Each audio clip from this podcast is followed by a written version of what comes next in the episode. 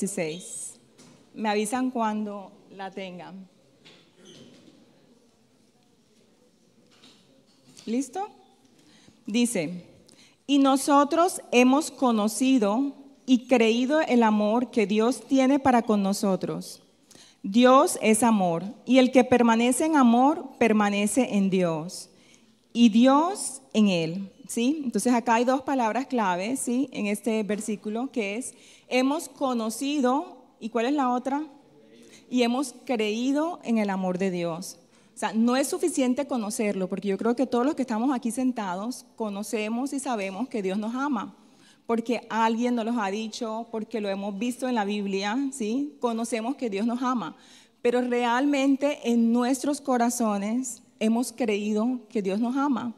Porque una cosa muy diferente es conocer y otra cosa muy diferente es creer, ¿sí? Y en la Biblia encontramos a uno de los apóstoles, el apóstol Juan, y si nos vamos al libro de Juan, constantemente vemos que él dice, se refiere con relación a él mismo como el discípulo amado. ¿Sí lo han leído, no? Él todo el tiempo que, decía que él era el discípulo amado. Ahora la pregunta es, ¿realmente era el discípulo amado? ¿Sí o no? No era que Jesús lo amara a él más que a los otros, pero él lo creía tanto en su corazón que él estaba convencido que era el discípulo amado y ese es el convencimiento que tenemos que tener nosotros. Porque cuando yo realmente creo y conozco que Dios me ama, ese conocimiento y esa fe, ¿a qué me va a llevar? A que yo quiera tener intimidad con Dios, ¿sí? Que es la predicación del día de hoy, ¿sí? Eh, el, el creer lo que va a hacer es que yo pueda vivir una experiencia profunda en el corazón, ¿sí? Entonces no es necesario solamente conocerlo, porque cuando tú lo conoces, lo tienes donde? En el intelecto. Pero cuando tú lo crees, ahí es donde realmente vas a poder experimentar y vivir el amor de Dios, ¿sí? Resulta que desde que Israel salió de Egipto, ¿sí? ¿Sí se acuerdan dónde empezó a habitar Dios? ¿Dónde? En el arca, ¿sí? Y el arca estaba contenido ¿dónde? En el tabernáculo. Y Dios quería estar tan cerca de su pueblo que Él decidió, siendo el Dios del cielo, ¿sí? que la Biblia dice que los cielos de los cielos no lo pueden contenerlo, el donde decidió vivir, habitar en ese momento en el tabernáculo. ¿Y sabes quiénes vivían alrededor del tabernáculo? El pueblo de Dios, al norte, al sur, al este y al oeste. ¿sí? El deseo del corazón de Dios desde el principio era habitar en medio de su pueblo. Pero el deseo de su corazón no se quedó ahí, sino fue aún más allá. ¿Y qué fue lo que Dios entregó a su único Hijo Jesucristo? ¿Para qué? Para poder romper ¿sí? ese velo que está en el tabernáculo. El tabernáculo está conformado por tres áreas. ¿Sí se acuerdan cuáles son esas tres áreas? El atrio, el lugar santo y el lugar santísimo. En el lugar santísimo había un velo, ¿sí? Desde arriba hacia abajo. Cuando Cristo murió, ¿qué fue lo que pasó con ese velo físicamente? Se rasgó en dos. Al lugar santísimo solamente podía entrar el sumo sacerdote una vez al año, ¿sí? Una vez al año, no podía entrar otras veces diferentes y otra persona, si quisiera entrar, no podía. Si sabes qué pasaba con esa persona si se le daba por entrar, moría, ¿sí? ¿Y qué fue lo que hizo el Señor? El Señor quería estar tan cerca que ya no quiso estar dentro del tabernáculo, sino que quiso estar ¿dónde? En tu corazón, dentro de ti, ¿sí? Ya quiso habitar dentro de ti. Y la palabra de Dios dice que cuando nosotros recibimos al Señor Jesucristo, ¿sí? como nuestro Salvador, como nuestro Señor, en ese momento, ¿quién viene sobre tu vida? El Espíritu Santo, ¿sí? El Espíritu Santo empieza a habitar en medio de ti, ¿sí? Si tú se lo permites. En la palabra de Dios encontramos muchísimas veces, ¿sí? Versículos donde el Señor constantemente nos está haciendo invitaciones para tener intimidad con Él, para estar en su presencia. Si nos vamos a Apocalipsis 3:20, sí, yo creo que muchos de nosotros no lo sabemos aún de memoria, ¿sí? ¿Qué es lo que dice Apocalipsis 3:20? He aquí, ¿sí? ¿He aquí qué? ¿Cómo? He aquí yo estoy a la puerta y llamo. Si alguno oye la voz, ¿sí? ¿Y qué? Abre la puerta. Yo entraré, cenaré con él y él conmigo. ¿Sí? En Conéctate lo hemos visto muchas veces.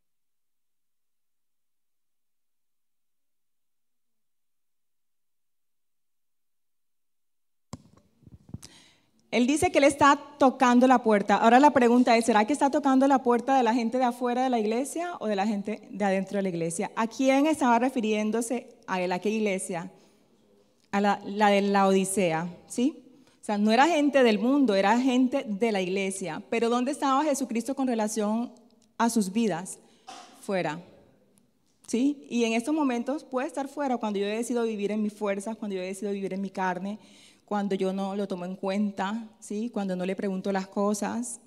Y él dice, si oyes mi voz, ¿qué quiere decir este versículo? Que constantemente, ¿qué es lo que está haciendo el Señor? Hablando a nuestro corazón. O sea que no podemos decir que Dios no, no nos habla, porque constantemente en, en, su palabra encontramos que Él empieza a qué? A hablarnos. El que oye mi voz, yo entraré, cenaré con Él y Él conmigo. Ahora, ¿qué hace referencia el hecho de cenar? ¿Qué creen? ¿Qué hace referencia? Cuando tú cenas con alguien, ¿qué estás teniendo con esa persona? Intimidad. ¿sí? Intimidad, ¿sí?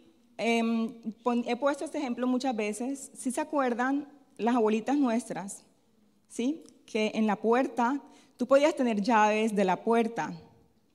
Ahorita, si tú tienes llaves de la puerta, tú abres y fácilmente puedes entrar. Pero en las abuelitas, ¿sí? Estaban las llaves, pero ¿qué había dentro de la puerta? una tranca. ¿Sí? ¿Qué es esa tranca? Un pedazo de madera que así tú tengas llaves, la llave maestra, esa puerta no te va a abrir. Porque esa llave, esa puerta, ¿por dónde se abre? De adentro. Y con relación a Jesús es exactamente igual, tiene todas las llaves del reino, de todo, pero si tú no le das permiso, Él nunca va a entrar.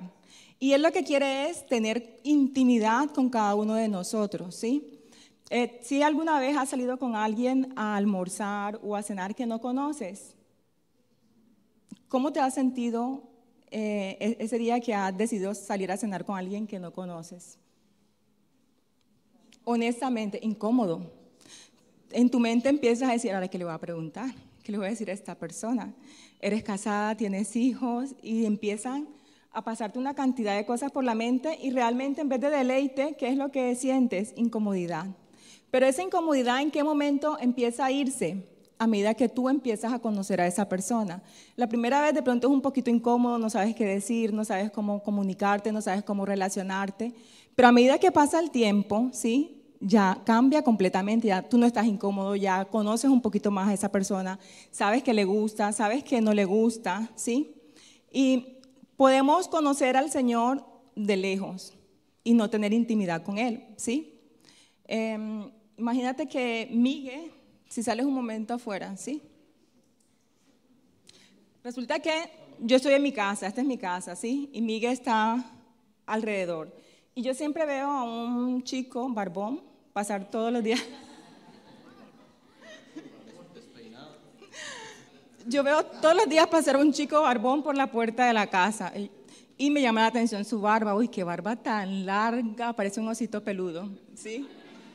Y por la barba yo empiezo a recordarlo, ¿sí? Al otro día vuelve y pasa y digo, el mismo chico de la vez pasada, ¿sí? Luego él vuelve a pasar y ya se da cuenta que me ha visto antes, ¿sí? Y empezamos a tener contacto. Pero resulta que si yo no me acerco a él, yo no tengo forma de saber si es soltero, si es casado, si tiene hijos, qué tipo de comida le gusta, cuáles son sus hobbies, qué es lo que él detesta, qué es lo que le da rabia, qué es lo que le molesta, ¿sí? ¿Cuándo empiezo yo realmente a conocer el corazón de esa persona? En el momento en que yo empiezo a tener qué? Intimidad con él, ¿sí? Y la intimidad cuando tú empiezas a desarrollarla, cuando tú empiezas a pasar tiempo de calidad con una persona y no solamente tiempo de calidad, sino como comunicación. Porque los casados pueden tener tiempo de calidad con las esposas todos los días, pero te comunicas pero hablas, pero abres tu corazón, pero profundizas con esa persona. Entonces podemos estar también casados, ¿sí? Y llevar muchos años y no tener intimidad. Y pueda que aún ni siquiera nos divorciemos, ¿sí? Pero es un matrimonio donde tú prácticamente estás aguantando a esa persona. Pero cuando tú pasas tiempo de calidad y aparte de pasar tiempo de calidad, tú empiezas a disfrutar de la comunión con esa persona, ya eso es otra cosa, ¿sí? Y en la palabra de Dios encontramos varios versículos. Señor Barbudo, ya pueden. Se me olvidó Miguel. Laura, sorry. En la palabra de Dios encontramos muchísimos versículos y donde el Señor constantemente nos hace invitaciones a conocerle, ¿sí? Hay otro versículo en Santiago 4:8 dice: Acercaos a Dios y él se acercará a vosotros. Si yo quiero realmente empezar a tener intimidad con Dios, ¿qué es lo primero que yo tengo que hacer? Acercarme, porque él ya todo lo hizo. ¿En dónde lo hizo? En la cruz. Ahora, ¿qué es lo que tengo que hacer yo? Apropiarme de eso que Él hizo, que fue morir por mis pecados. Y lo que tengo que hacer yo ahora es dar el primer paso. Si yo me acerco, ¿qué es lo que va a hacer el Señor? Va a acercarse a mí, ¿sí? Hay otro versículo donde el Señor también nos hace una invitación de intimar con Él y es Jeremías 29:13. Jeremías 29:13 dice, y me buscaréis y me hallaréis porque me buscaréis de todo vuestro corazón. La pregunta es, ¿quieres encontrar a Dios? ¿Quieres hallar a Dios? ¿Qué es lo que tenemos que hacer entonces? Buscarlo con todo nuestro corazón. Si tú no estás buscando con todo tu corazón a Dios, tú no lo vas a encontrar. ¿Sí? Pero si tú realmente tienes el anhelo, Dios va a venir al encuentro. En Salmo 27, 7, 8, este es uno de mis versículos favoritos, ¿sí? Eh, dice, mi corazón te ha oído decir, ven, conversa conmigo. Y mi corazón responde, aquí vengo, Señor. ¿Qué nos indica este versículo? Que constantemente Dios, ¿qué es lo que está haciendo? Está hablándome. Que Dios constantemente está queriendo dar a conocer su voz. ¿Y qué es lo que el Señor todo el tiempo le está diciendo a mi corazón? Si lo leímos. ¿Qué es lo que el Señor le está constantemente diciendo a mi corazón? constantemente te está llamando, constantemente, ¿qué es lo que te está diciendo? Ven, yo quiero conversar contigo. Ahora, ¿cuál es tu respuesta? Sí, Señor, aquí vengo. Mi corazón está dispuesto, Señor. Yo quiero conocerte, yo quiero estar contigo, yo quiero profundizar aún más. ¿Cuál es mi respuesta? O tu respuesta es de indiferencia, te da igual.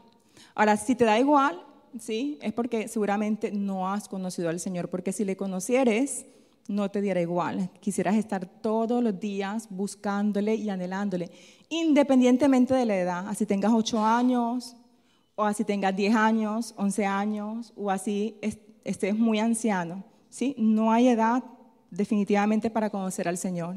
O sea, que no hay excusa. si no lo conozco es porque realmente en mi corazón no he querido. O sea, 6.3 dice, esforcémonos por conocer al Señor hasta estar tan seguros en Él como de que el amanecer llegará. Vendrá a nosotros como la lluvia, como el agua fresca que cae sobre la tierra. Entonces, ¿qué es lo que el Señor acá me está diciendo? Esfuérzate, ¿por qué? Por conocerme. Cuando nosotros vamos a la cama, ¿será que nosotros constantemente nos estamos preguntando, Señor, ¿será que amanecerá mañana? O Señor, ¿será que será de noche todo este tiempo? Yo creo que ni siquiera se nos pasa por la mente, ¿o sí? ¿Se te pasa por la mente que va a amanecer, que no va a amanecer? No, ¿sí? Entonces, ¿qué es lo que dice el Señor? Esforcémonos por conocer al Señor. ¿Hasta cuándo? Hasta estar tan seguros en Él como de que el amanecer llegará, ¿sí? La presencia de Dios, ¿qué es lo que trae a mi vida? Confianza, seguridad, ¿sí? a medida que yo lo voy conociendo, yo voy eh, confiando más en Él, en su palabra. A medida que yo me voy acercando, ¿qué es lo que yo voy haciendo? Voy creyéndole, ¿sí? A medida que tú te acercas, sí o sí vas a, empezar a conocer el corazón del Señor. En Mateo 6:6, ¿sí? El Señor nos da como especie de un tip para poder tener intimidad con Él. Mateo 6:6 dice, mas tú cuando ores, entra en tu aposento y cerrada la puerta, ora a tu Padre que está en secreto. Y tu Padre que ve en lo secreto te recompensará en público. ¿Qué es lo que el Señor nos está diciendo? ¿Qué tienes que hacer? ¿Qué es lo único que tú tienes que hacer cuando vas a ir a la presencia de Dios? Entrar a tu lugar secreto, ¿sí? Que puede ser un estudio, puede ser tu cuarto, puede ser un baño, ¿sí? Y ese lugar secreto, ¿cómo tiene que estar? Con la puerta cerrada. ¿Y será que, que tú tienes que esforzarte para que Dios te escuche o no? No. Porque Él dice que está en dónde? En lo secreto. Entonces, ¿qué quiere decir eso? Que antes de yo ir a ese lugar, ya el Señor está ¿qué? Esperándote, ¿sí? Entonces, eso lo tengo que tener claro en mi corazón. O sea, que lo único que tengo que hacer es yo disponerme a ir a ese lugar porque Él ya está esperando por nosotros en ese lugar, ¿sí? Entonces, ¿cómo yo desarrollo la intimidad en mi día, en mi vida? Eh, buscando la presencia de Dios una vez al mes. ¿Cada cuánto? Todos los días de mi vida, ¿sí? Todos los días buscar estar en la presencia de Dios, ¿sí? Orarle al Espíritu Santo, escoger un sitio, porque cuando yo escojo ese sitio, ya el Señor va a estar esperándonos, ¿sí? Ahora, una pregunta, ¿cómo creen ustedes que puedo desarrollar intimidad en mi vida? ¿Qué necesito para desarrollar intimidad? Si tú quieres, por ejemplo, tener músculos en el caso de Sebas, ¿sí? Si tú quieres sacar músculos, ¿qué es lo que te ha tocado hacer en todo este tiempo, Sebas? Hacer ejercicio. ¿Y ha sido diario o ha sido una vez cada dos meses?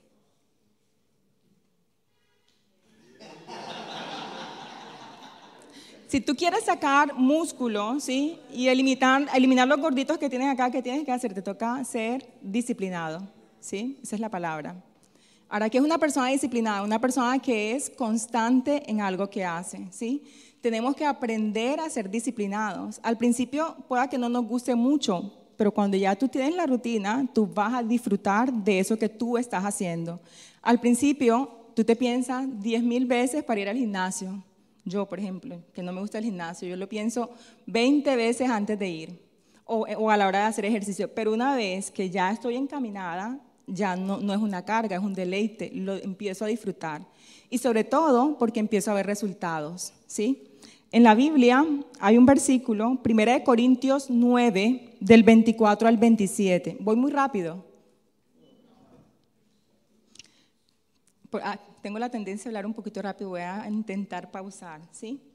En 1 Corintios 9, del 24 al 27 dice, no se dan cuenta que en una carrera todos corren, pero solo una persona se lleva el premio. Ahora, ¿tú crees que una, un atleta cuando va a la carrera va a, estar, va a estar diciéndose, ay, ¿para qué voy a correr si igual el premio es para una sola persona? ¿Para qué tanto esfuerzo? ¿Será que dicen eso? No. Ellos se entrenan. ¿Y para qué se entrenan? Para ganar. Pueda que ganen, pero pueda que no ganen. Pero aún así, habiendo la posibilidad de que no van a ganar, ellos deciden que entrenarse, ¿sí? Así que corran para ganar. Todos los atletas se entrenan con disciplina. Lo hacen para ganar un premio que se desvanecerá. Pero nosotros lo hacemos por un premio eterno. Por eso yo corro cada paso con propósito. Entonces, ¿qué es lo que el Señor nos está diciendo esta tarde? Que corramos, ¿sí? Pero que corramos para quedarnos en la mitad del camino y desmayar? No. Que corramos para qué? Para ganar, ¿sí? Y que todo lo que hagamos lo hagamos con propósito. No solo doy golpes al aire, disciplino mi cuerpo como lo hace un atleta. ¿Quiénes son los que dan golpes al aire? ¿Qué deportista se te viene a la mente cuando... ¿Quiénes? Los boxeadores. ¿Y qué pasa cuando un boxeador viene y da un golpe al aire? ¿Qué hace el contrincante? Aprovecha, ¿sí? Y le golpea de vuelta. Entonces, al golpearle de vuelta, ¿qué es lo que hace? Lo debilita, lo deja sin fuerza, ¿sí? Y eso cuando pasa en nuestra vida espiritual, cuando perdemos el propósito, ¿sí? Cuando perdemos fuerzas. ¿Y cuando perdemos fuerzas? Cuando dejas de tener, ¿qué cosa? Intimidad con Dios, ¿sí? Entonces, si tú no quieres perder la fuerza en tu caminar con Dios, si tú quieres correr, ¿qué es lo que tienes que hacer? Disciplinarte, así como lo hace un atleta. Esta semana en el redil, sí, alguna, algunos días subimos a caminar. Normalmente en los campamentos tú subes a caminar, ¿sí? Normalmente yo camino, yo casi no, no corro. Pero esta vez, como la comida ha estado bastante intensa, desayuno, almuerzo y cena, yo dije, tengo que correr como sea para quemar eh, esta comida, ¿sí? Y antes de, mm, salir a redil en Londres, estaba intentando hacer ejercicio, ¿sí? No todos los días, porque estaba apenas iniciando. Y empecé en el parque cerca de la casa, hacía cinco minutos trotando y como 15 minutos caminando. Luego otra vez 5 minutos trotando y como 15 caminando. Más fue lo que caminé que lo que troté. Pero ese, esa vez que salimos a caminar, quise correr como si toda la semana me hubiese entrenado corriendo, ¿sí? Y fui con una chica que es deportista, eh, ella monta bicicleta y sube montaña, ella eh, va casi todos los días y entrena por 5 horas, ¿sí? Entonces yo subí con ella y con otro chico de Alemania y empezamos a trotar. Y llorando, ay Señor, por favor, dame resistencia que pueda llegar hasta el final. Y subiendo y subiendo, resulta que ya llegó un momento en que ya yo me estaba cansando, que ya las piernas las tenía entumecidas, que ella trotaba y me hablaba. Yo no podía ni hablar porque yo decía, Lili, si no me hables, porque es que si tú me hablas y yo te contesto, quedo en el piso, ahí sí que no me voy a poder levantar. Y ella hablaba, hablaba y yo no podía ni siquiera hablar. Y decía, yo no entiendo cómo es que tú corres y hablas como si nada. Entonces paraba, sí, porque ya estaba que me moría, que me tiraba al piso. Y ella seguía corriendo y se devolvía a buscarme. Otra vez se iba y regresaba. Ahora, ¿por qué podía hacer ella eso? Porque tenía la disciplina. Porque ella no lo hacía como lo hacía yo, una vez cada cierto periodo de tiempo, sino que ella tenía la rutina diaria, ¿sí? Y al tener la rutina diaria, ¿qué tenía? La resistencia. Entonces, ¿qué es lo que el Señor nos dice? Que nos entrenemos y que tengamos la disciplina para buscarle, ¿sí? Seguimos con el versículo. No solo doy golpes al aire, disciplino mi cuerpo como lo hace un atleta. Lo entreno para que haga lo que debe hacer. De lo contrario, temo que después que de predicarles a otros, yo mismo quede descalificado. ¿Sí? Qué fuerte eso, ¿no? Que algún día pudiste ayudar a una persona y por tu falta de comunión empieces a secarte, a secarte y que ya no puedas volver a ayudar más. ¿Sí? ¿Hasta cuándo? Porque Dios es un Dios de oportunidades. Hasta que en tu corazón tú que decidas volver al Señor. ¿Sí? Vamos a ver, ¿sí? De qué otra manera yo puedo desarrollar intimidad con Dios. La primera la acabamos de ver. ¿Cuál es? ¿Cuál? disciplina, ¿sí? Lo otro que me va a ayudar en mi intimidad con Dios lo encontramos en Juan capítulo 14, versículo 21. Dice, el que tiene mis mandamientos y los guarda, ese es el que me ama. Y el que me ama será amado por mi Padre, y yo le amaré y me manifestaré a él, ¿sí? El lenguaje del amor de Dios, la forma en que Él recibe amor, ¿cuál es? La obediencia, ¿sí? Cuando yo le obedezco a Él, yo, ¿qué es lo que le estoy diciendo en otras palabras? Señor, te amo, ¿sí? Pero yo no puedo decirle, Señor, te amo cuando hago otra cosa completamente diferente, cuando ni siquiera le busco. Entonces, ¿cómo le demuestro a Dios que yo le amo? A través de la obediencia. Y cuando tú obedeces, ¿qué es lo que el Señor dice que va a hacer contigo? De acuerdo a ese versículo. ¿Mm? Vas a experimentar en tu corazón no solamente el amor del Padre, sino el amor de quién? De Jesús, ¿sí? Y dice que me manifestaré a Él, me manifestaré a Él. O sea, Él vendrá, te hablará, ¿sí? Te mostrará su corazón. Entonces, ¿quieres que Dios se manifieste en tu vida? Entonces, ¿qué tengo que hacer? Obedecerle, ¿sí? Pero no bajo la ley, sino bajo la, la gracia, ¿sí? ¿De qué otra forma puedo tener intimidad con Dios? ¿Sí? ¿O qué, cuáles son los beneficios de, de, tener intimidad con Dios? Encontramos en Mateo 11, del 28 al 30. El Señor dice en su palabra, venid a mí, todos los que qué? Estás cargados y cansados y yo os haré descansar. ¿Hay alguno aquí que esté cargado? ¿Hay alguno aquí que esté cansado? Hay alguno aquí que siente que ya no puede seguir caminando, que ha perdido las fuerzas. ¿Qué es lo que el Señor dice? Venid a mí y yo os haré descansar. En la intimidad que yo voy a recibir, descanso, ¿sí? Otros beneficios de tener intimidad con Dios lo encontramos en Hebreo 4:16. Acerquémonos, pues, confiadamente al trono de la gracia para alcanzar misericordia y hallar gracia para el oportuno socorro. Entonces, en la presencia de Dios, ¿qué obtengo yo? Gracia, la misericordia y su ayuda, ¿sí? Gracia para poder vencer, ¿qué cosa? Mis pecados, gracias para poder vencer mis dificultades, gracia que, me va a ayudar en mis tiempos de dificultad y de debilidad, ¿sí? Salmo 91 del 9 al 11. Lo tiene, yo creo que ese no te lo dice. Salmo 91 del 9 al 11. Pues valdría la pena si en casa pues leyeran todo el Salmo 91. Dice, porque has puesto a Jehová, que es mi esperanza, al Altísimo por tu habitación no te sobrevendrá mal ni plaga tocará tu morada. Pues a sus ángeles mandará acerca de ti que te guarden en todos tus caminos. Entonces, cuando tú tienes intimidad con Dios, ¿qué es lo que el Señor hace? Se convierte en qué? En tu refugio. ¿Qué es lo que hace? Te da protección, ¿sí? Resulta que encontramos, nos podemos encontrar con personas que puedan tener más intimidad con otras. ¿Por qué creen ustedes que hay personas que tienen más intimidad que otras? ¿Será porque depende de mí o dependerá de Dios? ¿Depende de quién? De mí. Si yo veo a otra persona que tiene intimidad, más intimidad con Dios que yo, es porque esa persona ha tomado en su corazón qué cosa? La decisión, ¿sí? De buscarle, ha tomado la decisión de seguirle, ha tomado la decisión ¿sí? de descansar en su presencia, lo que decía Andrés y Fabián en el testimonio. ¿sí? Cuando nosotros entramos en la presencia de Dios, ¿qué es lo que el Señor empieza a hacer? A través de su palabra empieza a llenarnos, empieza a alimentarnos, empieza a saciarnos, ¿sí? Empieza a sanarnos, empieza a consolarnos. Entonces en la presencia de Dios, ¿qué es lo que yo voy a experimentar?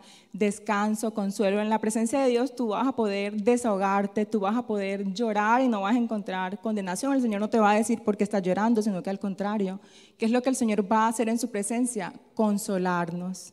¿Sí? El que te acusa es otro, porque lloras, no deberías de llorar. ¿Sí? Ya con todos los años de cristiana que tienes, pero que el Señor hace eso, ¿no? El Señor, ¿qué es lo que hace? nos consuela, el Señor nos llena, el Señor nos sacia, el Señor nos levanta en su presencia, ¿sí? En la Biblia vamos a encontrar cuatro ejemplos, ¿sí? De diferentes personas y su nivel de intimidad con relación a Dios. Entonces, vamos a meditar en dónde me encuentro yo en este momento. Y vamos a meditar también dónde me gustaría estar con Dios con relación a, mi cercanía, ¿sí? Vamos a ver el primer ejemplo. Y es los que están lejos. Lo encontramos en Éxodo 19, del 4 al 6. ¿sí? Resulta que acá el pueblo de Dios había recién salido de Egipto. Y llevaba más o menos un periodo de tres meses de haber salido de Egipto. Y ellos empezaron a acampar cerca del monte Sinaí. Cerca del monte Sinaí acamparon, ¿sí? Ahora vamos a leer lo que dice Éxodo 19 del 4 al 6. Vosotros visteis lo que hice a los egipcios y cómo os tomé sobre alas de águila y os he traído a mí. Entonces, ¿qué fue lo que el Señor hizo con ellos? Los atrajo a Él. Pero también, ¿qué significa cuando el Señor dice que los he traído sobre alas de águila? ¿Qué creen ustedes? Vosotros visteis lo que hice a los egipcios y cómo os tomé sobre alas de águila. Si saben que la águila es uno de los aves que vuela súper alto, ¿sí? O sea, es más difícil que lo puedas cazar. Entonces, cuando el Señor dice que Él trajo a su pueblo sobre alas de águila, es que nadie, ¿sí? Puede tocarles. ¿Y para qué el Señor les sacó de Egipto? Para atraerlos a quién? a Dios. Ahora pues, si dieres oído a mi voz, ¿sí? Ya hemos escuchado varios versículos donde el Señor constantemente, ¿qué es lo que nos dice? Que, que habla, ¿sí? ¿Y qué es lo que nosotros tenemos simplemente que hacer? Disponernos para escucharle. Pues si dieres oído a mi voz y guardaréis mi pacto, que en otras palabras es si obedecieres, vosotros seréis mi especial tesoro sobre todos los pueblos, porque mía es toda la tierra, y vosotros me seréis un reino de sacerdotes y gente santa. Estas son las palabras que dirás a los hijos de Israel. Y todo el pueblo respondió a una y dijeron, todo lo que Jehová ha dicho, haremos. Y Moisés refirió a Jehová las palabras del pueblo. Pero resulta que más adelante que vemos que el pueblo no hace lo que dice que iba a hacer, ¿sí? ¿Y cuál era el propósito de Dios con el pueblo de Israel? Que ese pueblo fuera un reino de qué? De sacerdotes. Y ese mismo propósito lo tiene con cada uno de los que estamos sentados. Si en algún momento decidimos entregar nuestra vida a Dios, a Jesús como Señor y Salvador. Y eso lo encontramos en Primera de Pedro 2.9. ¿Qué es lo que dice Primera de Pedro 2.9? Más vosotros sois qué? Si lo leemos todo. Linaje escogido, real sacerdocio, nación santa, pueblo adquirido por Dios para que anunciéis las virtudes de aquel que os llamó de las tinieblas a su luz admirable. En esa época solamente tres tipos de personas podían ser sacerdotes. Y nuestro pastor lo ha explicado varias veces quién eran esos tipos de personas. Los profetas, los reyes y los sacerdotes. Pero ahorita, ¿a quién está llamando sacerdote el Señor? A nosotros, ¿sí? A todos los que están ahí no es a los líderes, no es a los pastores, ¿a quién? A todos los que estamos sentados. Ahora, ¿lo crees? ¿Sí? El Señor nos dice, somos real sacerdocio, nación santa, pueblo adquirido por Dios para anunciar las virtudes de aquel que os llamó de las tinieblas a su luz admirable. Ahora, ¿cuál era la función que tenía un sacerdote? ¿Qué era lo que hacía el sacerdote delante de Dios? El sacerdote es aquel que va directamente a la presencia de Dios, es aquel que conoce el corazón de Dios, es aquel que le escucha, ¿sí? Es aquel que no solamente le escucha, sino que también transmite sus pensamientos a Dios. Pero un sacerdote también es aquel que intercede por otras personas, ¿sí? Ahora la pregunta es, ¿Cómo voy yo a anunciar las virtudes de aquel que nos llamó de las tinieblas a su luz admirable si no lo conocemos? ¿Tú sí crees que un sacerdote pueda anunciar a alguien del cual no le conoce? Lo primero que tenemos que hacer ¿qué es conocerle, ¿sí? Conocerle, porque cuando le conocemos, entonces ahí sí vas a poder anunciar con convicción en tu corazón porque de hablar podemos hablar, pero realmente tiene autoridad lo que decimos, realmente impartimos, realmente llegamos al corazón de las personas. Entonces, para poder realmente ser sacerdote, ¿qué es lo que tengo que hacer? Conocer a Dios. Si yo no conozco a Dios, no hay forma de anunciarle, ¿sí? En Éxodo 19, del 11 al 12, el Señor le dice a Moisés, Estén preparados para el día tercero, porque al tercer día Jehová descenderá a ojos de todo el pueblo sobre el monte Sinaí. Y señalarás término al pueblo en derredor, diciendo, guardaos, no subáis al monte, ni toquéis sus límites. Cualquiera que tocar el, monte, de seguro morirá. ¿Sí? Entonces estaba en la montaña, y ¿qué era lo que el Señor estaba haciendo? Estaba haciendo un llamado al pueblo, ¿sí? A que no traspasara los límites. En la Biblia dice, no vamos a leerlo todo, eh, pero si lo quieres ver está en Éxodo 19. La Biblia dice que si tú traspasabas el límite, ¿sabes qué le pasaba a esa persona que traspasara el límite? Moría o apedreada o asaeteada, ¿sí? O sea, nadie podía pasar el límite. Ahora, y Dios estaba llamando solamente a Moisés a subir al monte. Ahora, ¿por qué creen ustedes que el Señor no quería que el pueblo traspasara ese límite? Porque Dios conocía el corazón del pueblo y sabía que en su corazón no había deseo por la presencia de Dios, ¿sí? Este es el primer grupo, el grupo que está lejos, que no quiere ver ni quiere oír la voz de Dios, ¿sí? Em, si nos vamos a Salmo 103, 7, ahí se nos explica mejor. Dice, sus caminos notificó a Moisés y a los hijos de Israel sus obras, ¿sí? Entonces, a Moisés, ¿qué fue lo que hizo el Señor? Le instruyó, le indicó, le mostró su corazón, pero ¿qué fue lo que le mostró al pueblo? Sus obras. Y aquí, ¿qué hace referencia a las obras? O sea, que ese pueblo estaba acostumbrado a ver que los milagros sobrenaturales de Dios. Ellos estaban acostumbrados a ver a que el mar rojo se abriera en dos, ellos estaban acostumbrados a que les cayera codornices o maná del cielo. ¿A qué más estaban acostumbrados? A que saliera agua de la roca. ¿Qué más? Ellos estaban acostumbrados a ver la columna de fuego de noche y la columna de nube de día. ¿A qué más estaban acostumbrados ellos? Al maná. ¿A qué más? No se les desgastaba el calzado que tenían y sus ropas pareciera, parecían que, que, fueran nuevas, ¿sí? No les daban enfermedades durante ese periodo de 40 años, ellos no sufrían de enfermedades, ¿sí? O sea, ese pueblo estaba acostumbrado a ver la mano de Dios, pero no estaba interesado en conocer el corazón de Dios, ¿sí? Y nosotros podemos estar como ese pueblo, anhelando que el Señor todo el tiempo nos dé sus bendiciones, haga milagros sobrenaturales, y simplemente no, no querer conocer su corazón, ¿sí? En Éxodo 20, 19, ellos dijeron a Moisés, habla tú con nosotros y nosotros oiremos, pero no hable Dios con nosotros para que no muramos, ¿sí? Ese pueblo no estaba em, interesado en escuchar la voz de Dios, sino en qué estaba interesado? En su bolsillo, ¿sí? En su mano, ¿sí? Y, en nuestras vidas pueda que también pasemos por ese tipo de procesos donde todo el tiempo, Señor, dame, Señor, dame esto.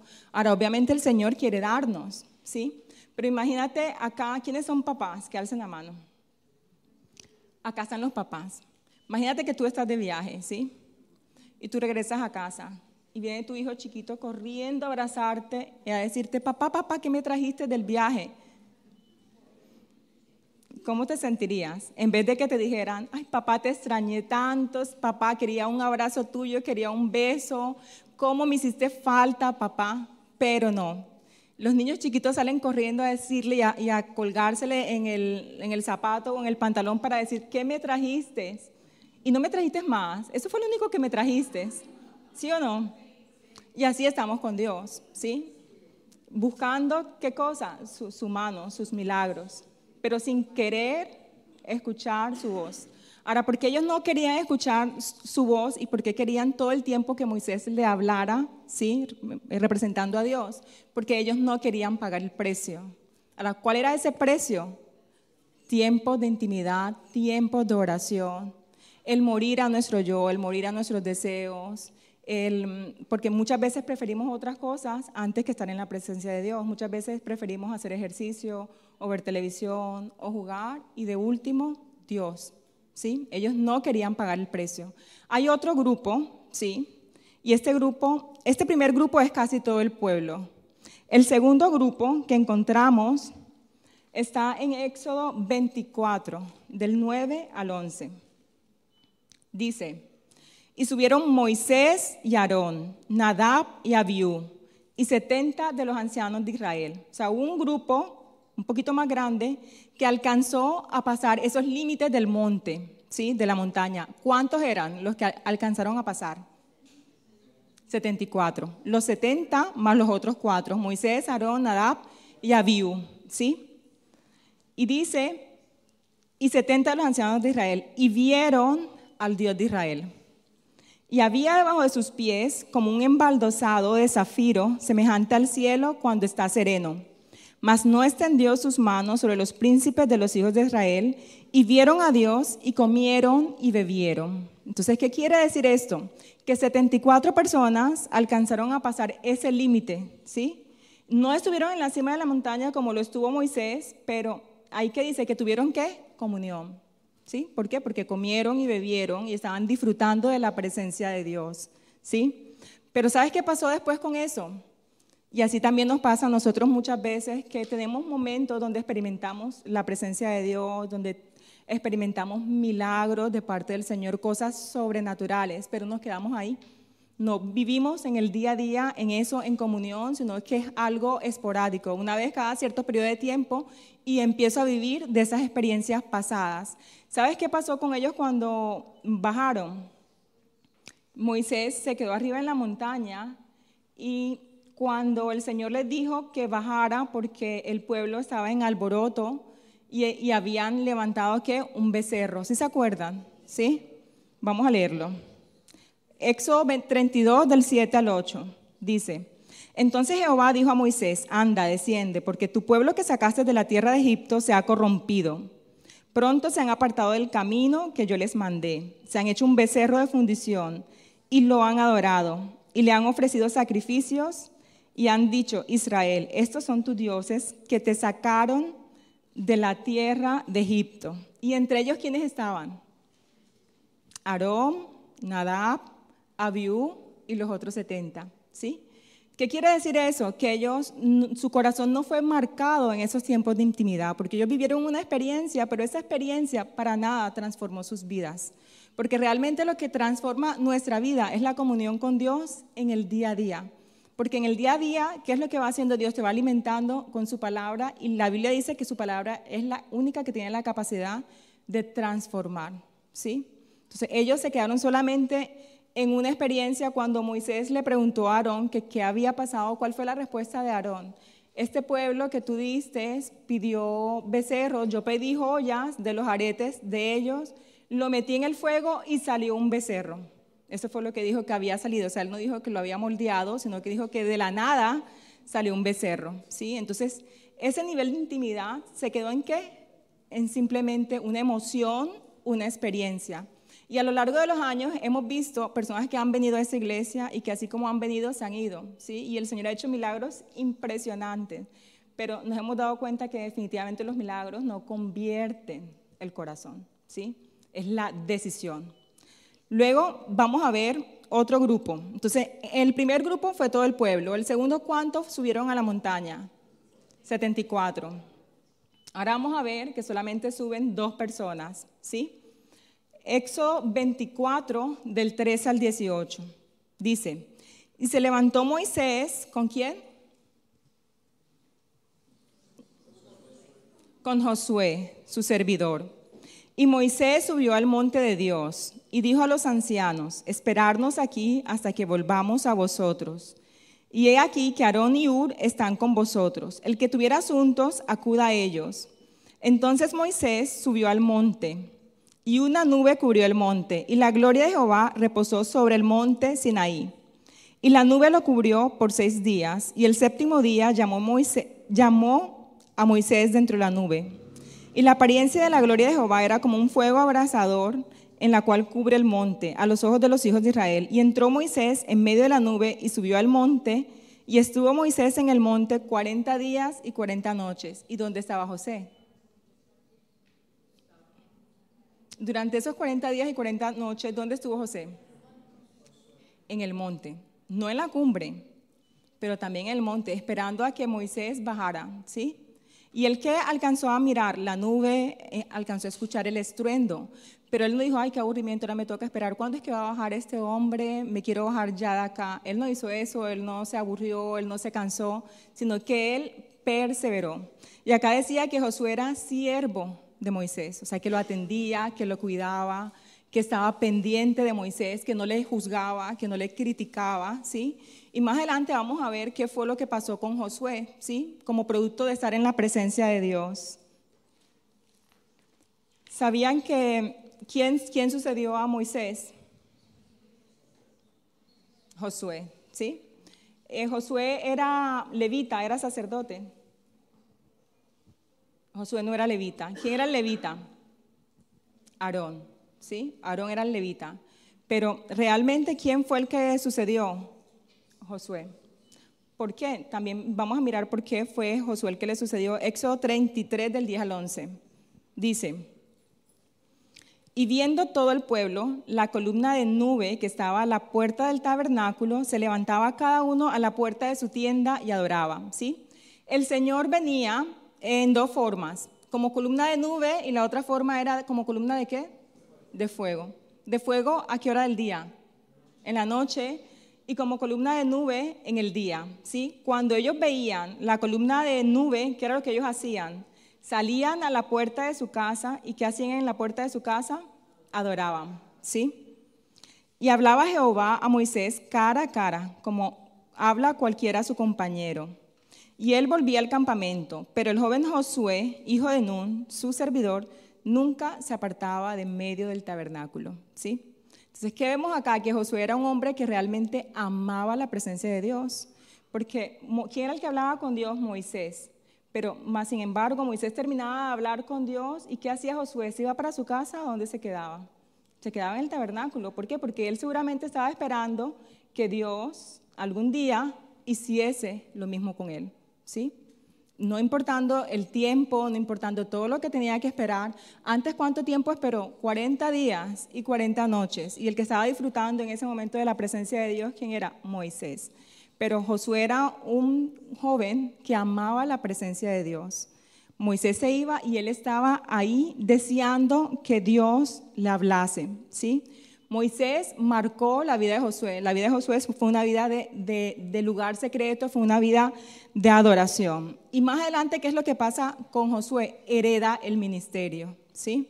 Y, no fue deseo del, corazón de un hombre, sino que ese deseo de que Josué heredara el ministerio, el ministerio, ¿de qué corazón vino? De Dios mismo, ¿sí? Lo encontramos en Deuteronomio 34, 9. Si me ayudas, Cami, ese no lo tienes. Deuteronomio 34, 9. Y también lo vemos en número 27, del 18 al 20. Vamos a ver si lo encuentro acá. Y Josué, hijo de Nun, fue lleno del espíritu de sabiduría, porque Moisés había puesto sus manos sobre él. Y los hijos de Israel le obedecieron e hicieron como Jehová mandó a Moisés. Él que prácticamente fue lo que recibió de Moisés, su manto, su unción, ¿sí? Número 27 del 18 al 20. Y Jehová dijo a Moisés, toma a Josué, hijo de Nun, varón en el cual hay espíritu, y pondrás tu mano sobre él. El siguiente, por favor. Y lo pondrás delante del sacerdote Eleazar y delante de toda la congregación, y le darás el cargo en presencia de ellos. Y pondrás de tu dignidad sobre él, para que toda la congregación de los hijos de Israel lo obedezcan. cuando este versículo dice que pasó la dignidad, en otras palabras, ¿qué fue lo que pasó Moisés a la vida de Josué? su autoridad. ¿Sí?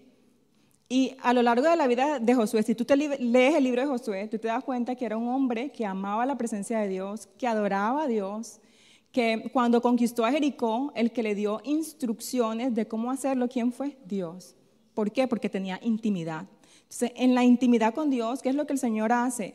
Nos dirige, nos muestra el camino, nos, muestra... El, hay un versículo que dice, me mostrarás la senda de la vida. En tu presencia hay plenitud de gozo y delicias a tu diestra. En la presencia de Dios, ¿tú qué recibes? Dirección. El Señor te va a mostrar el camino, pero también ¿qué recibes? La plenitud de gozo. ¿Sí? En, su presencia tú recibes la llenura. Y en su presencia, que también ¿qué recibes? Deleite. Entonces, este era un hombre que aprendió a adorar al Señor. ¿sí?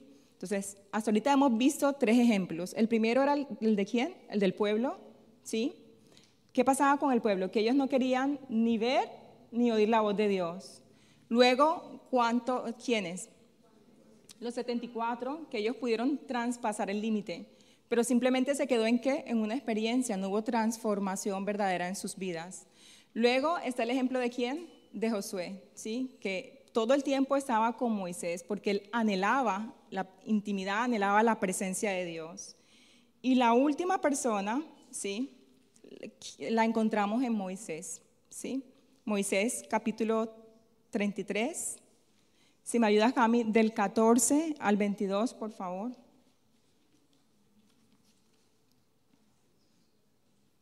Desde el 14.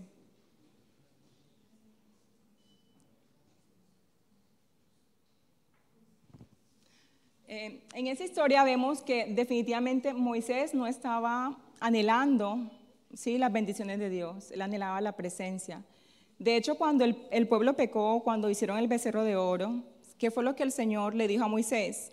Mi presencia ya no va a ir con ustedes, les mandaré a quién? A un ángel para que conquisten la tierra prometida. ¿Y qué fue lo que dijo Moisés? No, Señor, eh, si tu presencia no va conmigo, yo no iré. Ahora, ¿qué nos muestra eso? Que él no estaba interesado en las bendiciones de Dios.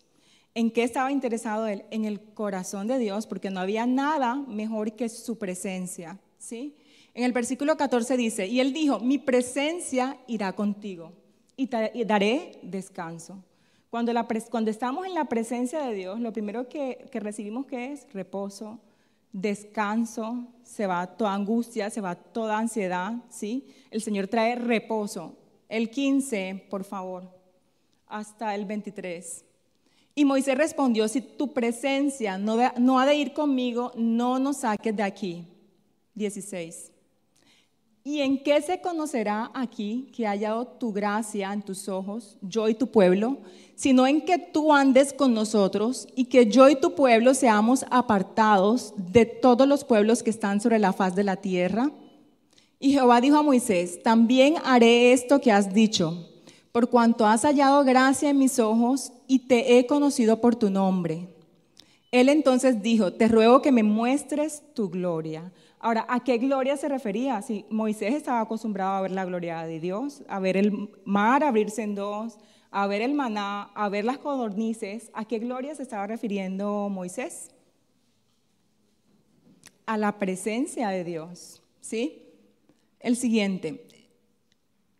Y le respondió, yo haré pasar todo mi bien delante de tu rostro y proclamaré el nombre de Jehová delante de ti y tendré misericordiosa, misericordia del que tendré misericordia, y seré clemente para con el que seré clemente. Entonces ahí, ¿qué le mostró también el Señor a Moisés? Una revelación de su nombre.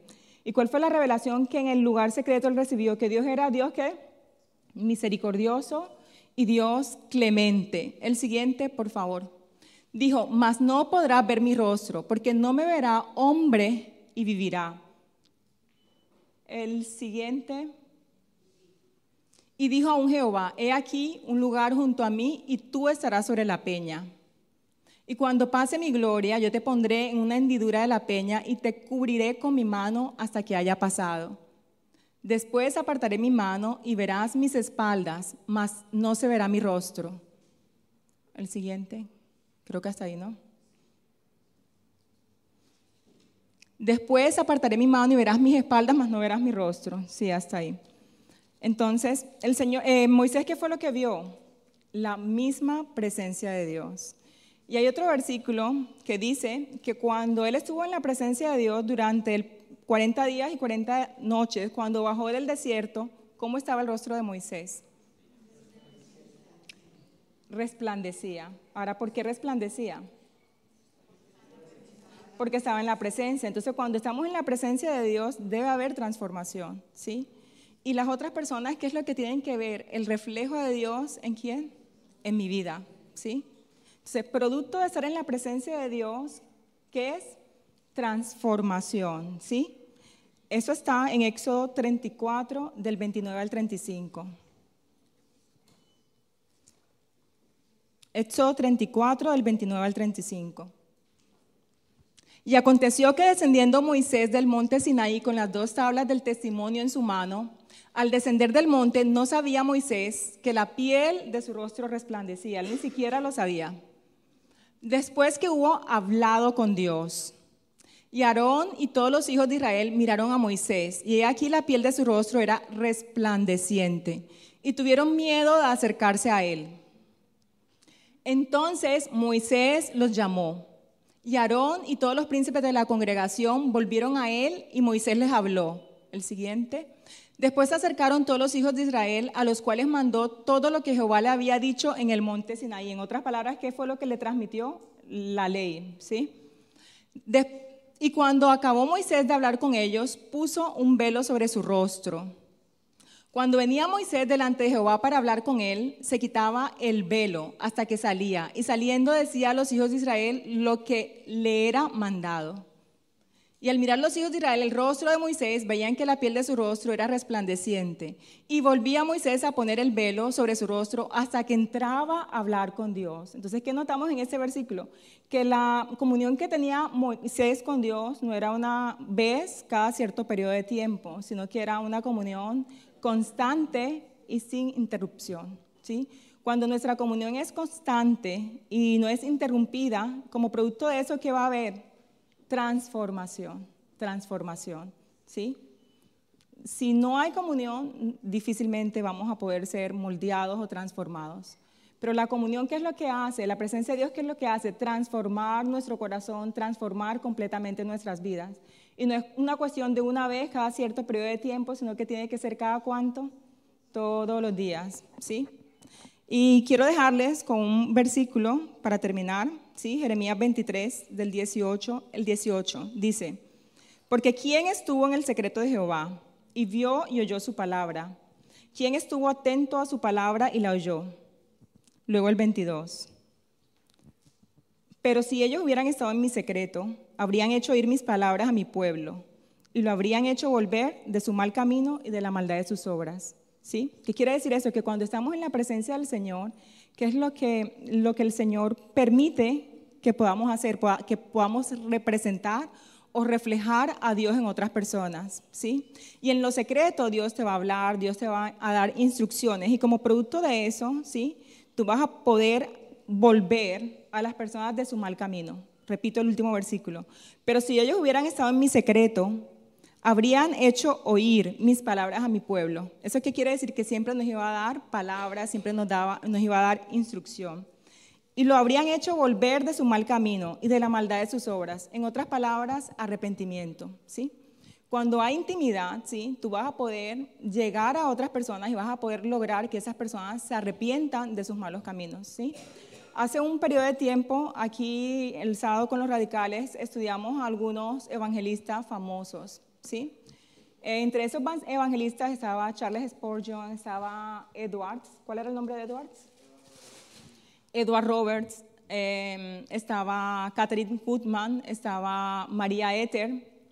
También había un hombre que se llama Charles Fickney. Y estos hombres eran, y estas mujeres eran conocidos por su comunión con Dios. Y la comunión que tenían era tan impresionante que cambiaban todo su entorno, ¿sí? Este Charles Fickney, los historiadores dicen que cuando él iba en el tren, él iba pasando por diferentes pueblos. Y cuando el tren iba pasando por las cantinas de los pueblos, la gente caía de rodillas a llorar arrepentidos. ¿sí? Entonces, la intimidad, ¿qué es lo que trae? Avivamiento. Y el primer eh, corazón que se aviva, ¿cuál es? El mío. ¿Sí? Cuando mi corazón está avivado, yo voy a tener la capacidad de poder llegar y ayudar a otras personas y avivar a otras personas. Voy a poder cumplir, ¿sí? El llamado que me hizo el Señor de qué? De ser un sacerdote. Pero si yo no conozco a Dios, ¿qué voy a poder impartir o qué voy a poder dar? Pues obviamente nadie da de lo que no tiene, ¿sí? Entonces la invitación en el día de hoy es orarle al Señor para que en su gracia nos ayude a tener intimidad. No es a través de esfuerzos humanos, es a través de la disposición de nuestro corazón. Porque pueda que mañana intentes hacerlo, pero pueda que te caigas pasado mañana. Y pueda que al tercer día intentes nuevamente y pueda que al cuarto día ya no lo hagas, ¿sí? Porque no depende de la determinación de nuestra carne. El Señor, ¿qué es lo que ve? La actitud de mi corazón, ¿sí? Y con todo mi corazón decirle, ¿sabes qué, Señor? No sé cómo acercarme, me encantaría tener una comunión íntima, ¿sí? Profunda y sin interrupciones, pero mi carne no me deja porque mi carne está pendiente de otras cosas. Me esfuerzo por tantas cosas, pero lo que menos me esfuerzo es por conocerte. Pero acá estoy, acá está mi vida, acá está mi corazón. Ayúdame a través de tu Santo Espíritu, Señor. La palabra de Dios dice que Él pone el querer como el hacer de su buena voluntad. ¿Qué es lo único que tengo que hacer yo? Pedírselo. ¿Sí? Y Él dice que si le buscas con todo tu corazón, ¿qué va a pasar? Le hallarás. ¿Sí? Entonces, no es lo que yo pueda hacer externamente, realmente es lo que está en mi corazón, cuál es el deseo de mi corazón, ¿sí? el Señor dice que los, los que mm, en las bienaventuranzas, ¿sí? ¿Se acuerdan? Una de las bienaventuranzas que dice que, que Él llega al corazón que humilde, a los de corazón humilde, ¿sí? Entonces, yo te invito a que medites en esto, a que pienses en qué círculo estás, si estabas atento a la voz de Dios, porque también pudiste haberte dormido, ¿sí? Porque Dios habla, pero en mí está el querer escuchar o el cerrar mis oídos, ¿sí? Y Dios constantemente nos está hablando, vimos una cantidad de versículos donde el Señor hacía invitaciones a mi corazón, pero ¿estabas atento a la voz de Dios? ¿O estabas en otras cosas, distraído con tu mente en otro sitio? ¿Sí? ¿O realmente tu corazón estaba en querer escuchar al Señor y querer responder a ese llamado que Él está haciendo? ¿Sí? Y oportunidades nos da cada día, ¿para qué? Para acercarnos a Él. Él dice, acercaos al trono de qué? De gracia y ahí recibiremos qué? Misericordia y gracia, ¿sí? Es un Dios de oportunidades. Si ayer no pude, Dios me da oportunidades en el día de hoy. Si en el día de hoy no puedo, me va a dar oportunidades en el día de mañana, pero estoy dispuesta yo a aprovechar esa oportunidad o simplemente a tener una actitud indiferente como tuvo el primer círculo, que podía verlo pero no quiso, podía oírlo pero no quiso. ¿Por qué? Porque simplemente no quería pagar el precio o realmente en mi corazón está el anhelo de Josué de anhelar fervientemente la presencia de Dios. Él no buscaba posición. Él no estaba en la montaña porque quería ser líder o porque quería ser pastor o porque quería ser sacerdote. Él por su mente ni siquiera estaba. ¿Cuál era el anhelo del corazón de Josué? Estar en la presencia de Dios. Y como resultado de tener ese corazón que vino, lo que ni siquiera él estaba buscando, porque él no estaba buscando sacerdocio, y ahí el que tenía realmente que sucederle, ¿quién era? Aarón. Él no estaba buscando posición, él estaba buscando el corazón de Dios. Entonces, ¿qué estoy buscando yo? ¿Posición? ¿O estoy buscando realmente reconocimiento de la gente, aprobación de la gente, show off? ¿O realmente estoy buscando el corazón de Dios? Entonces, ¿en qué círculo estás? ¿En el primero, donde está todo el pueblo, donde está la mayoría de la gente? Cuando venía la columna de nube y fuego, ¿qué hacían? Ellos adoraban en su zona de comodidad afuera de su casa, pero no daban la milla extra y no eran capaces de ni siquiera ir donde la presencia de Dios estaba, ¿sí? O pertenezco al de los 70, que tengo una experiencia bonita con el Señor, pero ¿sabes qué, Señor? Gracias por esto, dame otra experiencia o dame otro milagro, o ya esto es suficiente, no quiero más contigo, o realmente interesados en el corazón de Josué, de simplemente querer la presencia y de tener la misma actitud que estuvo en Moisés, que él subía a la montaña continuamente para hablar con Dios. Y la palabra de Dios dice que cara a cara como hablas con un amigo. Y cada vez que él bajaba de la presencia de Dios, reflejaba, reflejaba a Dios y se veía en su rostro. Tanto así que los demás no le podían ni siquiera ver. ¿sí? Entonces, medita en eso y con todo tu corazón dile, Señor, yo anhelo tener intimidad contigo, yo anhelo conocerte profundamente, yo quiero realmente cumplir mi función sacerdotal, yo quiero creer en mi corazón y no solamente conocerlo, sino conocer que tú me has amado, pero también creerlo. Porque cuando tú tienes la certeza en tu corazón que Dios te ama, como mínimo, la consecuencia de, ese conocimiento y de creer eso, ¿qué es lo que vas a querer? Amarle de vuelta. ¿Sí? Entonces, ahí donde estás, yo te invito a que como quieras, de pie o sentado, como quieras, tú le ores al Señor. Amado Padre, aquí estamos, Señor. Perdónanos, Dios, por nuestra indiferencia.